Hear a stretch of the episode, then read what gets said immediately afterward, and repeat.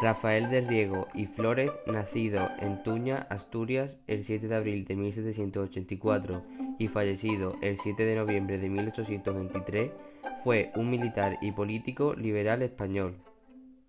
Dio nombre al famoso himno decimonónico conocido como himno de Riego, adoptado por los liberales durante la monarquía constitucional y, más tarde, por los republicanos españoles. Su actuación más importante se conoce como el levantamiento o pronunciamiento de Riego.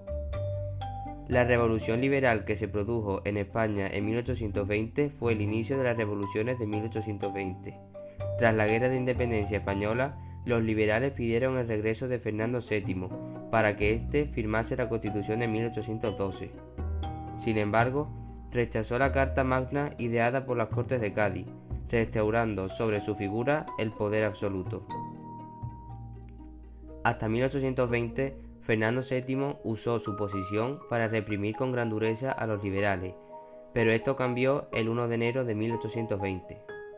Ese día, el coronel Rafael de Riego realizó un pronunciamiento militar en las cabezas de San Juan, en la provincia de Sevilla, junto con otros oficiales como Antonio Quiroga, proclamó la Constitución y ordenó la detención del general en jefe del cuerpo expedicionario.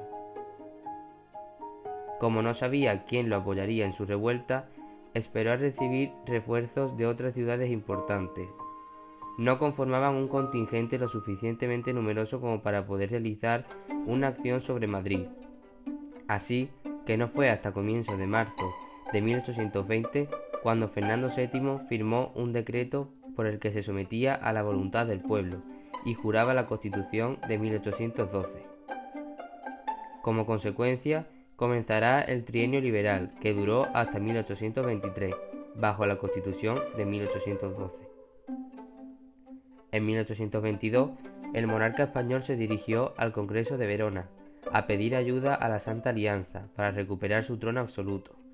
El 7 de abril de 1823, el rey galo envió a los llamados 100.000 hijos de San Luis para terminar con el liberalismo en el reino español.